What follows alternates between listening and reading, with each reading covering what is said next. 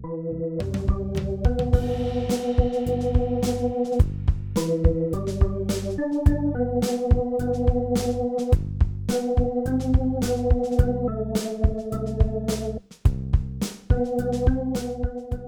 Lieben, es gab mal einen König, der hieß Hiskia.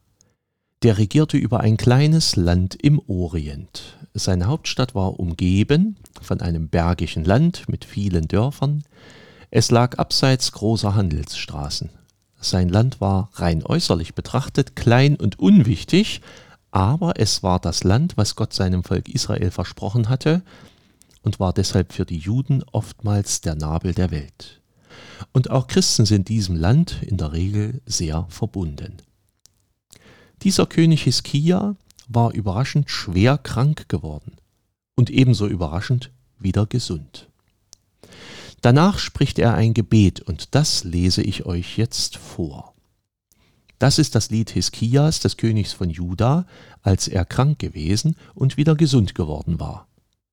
Ich sprach, nun muss ich zu des Totenreiches Pforten fahren in der Mitte meines Lebens, als ich doch dachte, noch länger zu leben. Ich sagte, nun werde ich den Herrn nicht mehr schauen im Lande der Lebendigen, nun werde ich die Menschen nicht mehr sehen mit denen, die auf der Welt sind.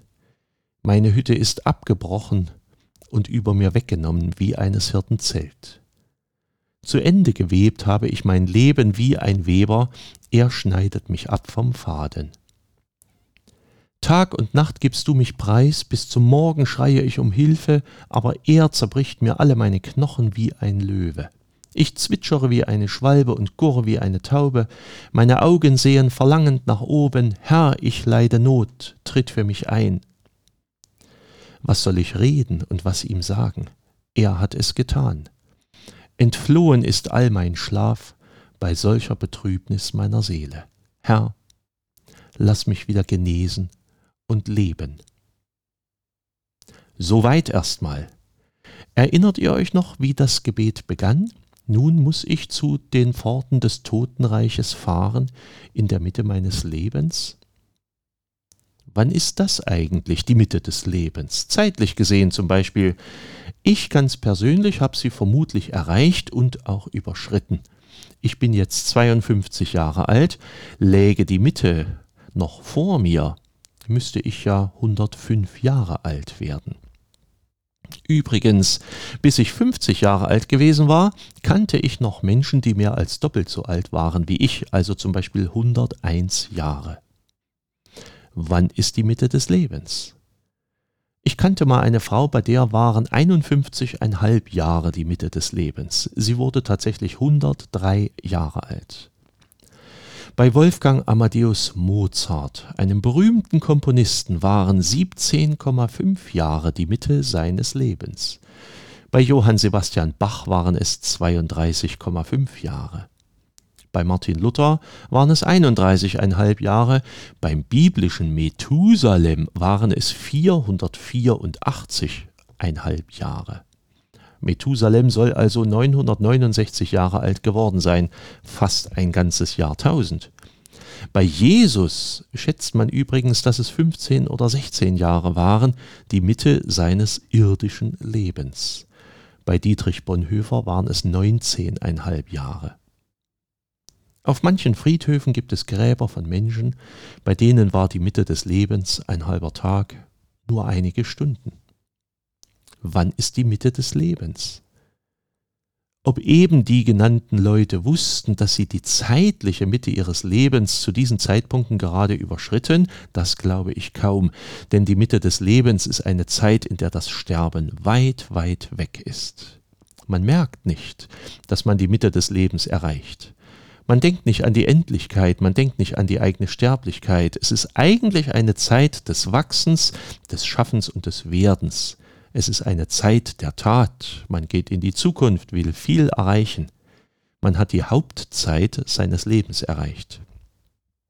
Wenn man in der Mitte seines Lebens dann stirbt, steht auf der Sterbeanzeige, völlig überraschend und für uns alle noch unfassbar ist unsere Liebe oder unser Lieber verstorben. Die Mitte des Lebens ist dort, wo man das Sterben weit wegwehnt. Man steht mitten im Leben. Das hat allerdings auch seine Problematik. Es wäre zum Beispiel sehr schade, wenn man die Zeiten vor oder nach der vermeintlichen Mitte nicht so ernst nehmen würde.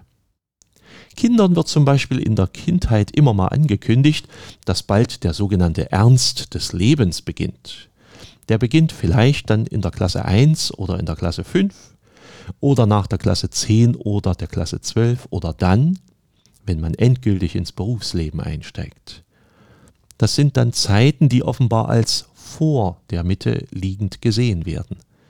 Man bereitet sich auf die Mitte vor, auf das Leben vor. Die Kindheit erscheint dann wie ein Vorleben, also eine Zeit, die nur zur Vorbereitung auf das eigentliche Leben dient. Und mit dem Wörtchen nur ist vielleicht ein bisschen eine Abwertung gegenüber dem eigentlichen Leben mit gemeint. Sicherlich. Man bereitet sich durch Schule, Ausbildung und Aufwachsen und Erzogenwerden auf das Leben als Erwachsener vor, aber Kindheit und Jugend haben trotzdem ihren Eigenwert sie sind ebenfalls Leben. Auch Kinder stehen mitten im Leben, manchmal noch viel mehr als wir Erwachsenen. Und genauso wie die Kindheit nicht nur das Vorleben ist, so ist auch das Alter nicht das Nachleben, weil man etwa das aktive, schaffende Leben hinter sich gelassen hätte und nur noch im Ruhestand ist, und mit dem Wörtchen nur wäre dann womöglich wieder eine Abwertung verbunden. Auch im Alter steht man mitten im Leben. Trotzdem denkt man je nach Alter anders über Vergänglichkeit. Dem König Hiskia ging das damals genauso. Er musste sterben zu einer Zeit, als er dachte, er würde noch länger leben. Und seine Klage geht zu Herzen. Gott, wo bist du? Warum jetzt schon? Ich dachte noch länger zu leben. Ich muss aus der Welt gehen. Ich werde abgeschnitten, bin zu Ende gewebt. Und alles Schreien hilft nicht. Ich muss an den Ort, wo ich Gott nicht mehr sehen kann, wo ich keine Menschen mehr sehen kann, wo ich keine Loblieder mehr singe und alles vorbei ist. Das sind deutliche Worte eines vom Sterben Überraschten. Hiskia lebte freilich weiter, er wurde nochmal gesund und lebte noch lange weiter. Und auch das Lied hat noch eine Wendung. Er ist Gott dankbar dafür, dass er ihm vergibt und ihn weiter gesund erhält. Für uns hoffe ich, dass wir auf Jesus Christus sehen können. In ihm und seinem Weg wurde eines deutlich, dass uns nämlich der Tod nicht von Gott trennt. Sein Bund mit uns bleibt bestehen, sogar noch mehr. Gott selbst ist zu des Totenreiches Pforten gegangen und hat selbst diesen Ort erlöst. Wir werden durch Christus geheilt an unseren Seelen, durch die Vergebung. Wir leben in seiner Ewigkeit ob wir nun hier leben oder sterben. Trotzdem geschieht es auch weiter, dass Leute in der Mitte ihres Lebens gehen müssen. Der Schmerz darüber ist unermesslich. Und manche Hinterbliebene tragen diesen Schmerz jahrelang mit sich rum. Und trotzdem. Ich hoffe, dass wir deswegen nicht in Angst leben, weil wir ständig Angst vor dem Sterben hätten. Sicher, es kann binnen Sekunden vorbei sein. Und bis zum Sterben ist es manchmal nur ein kleiner Schritt. Aber Gott ist bei uns. Und sein Leben ist uns auch viel näher, als wir denken. Sein Leben ist viel stärker als der Tod. Bei Gott ist das Leben immer und immer mittendrin. Amen. Seid herzlich gegrüßt, euer Pfarrer Schurig.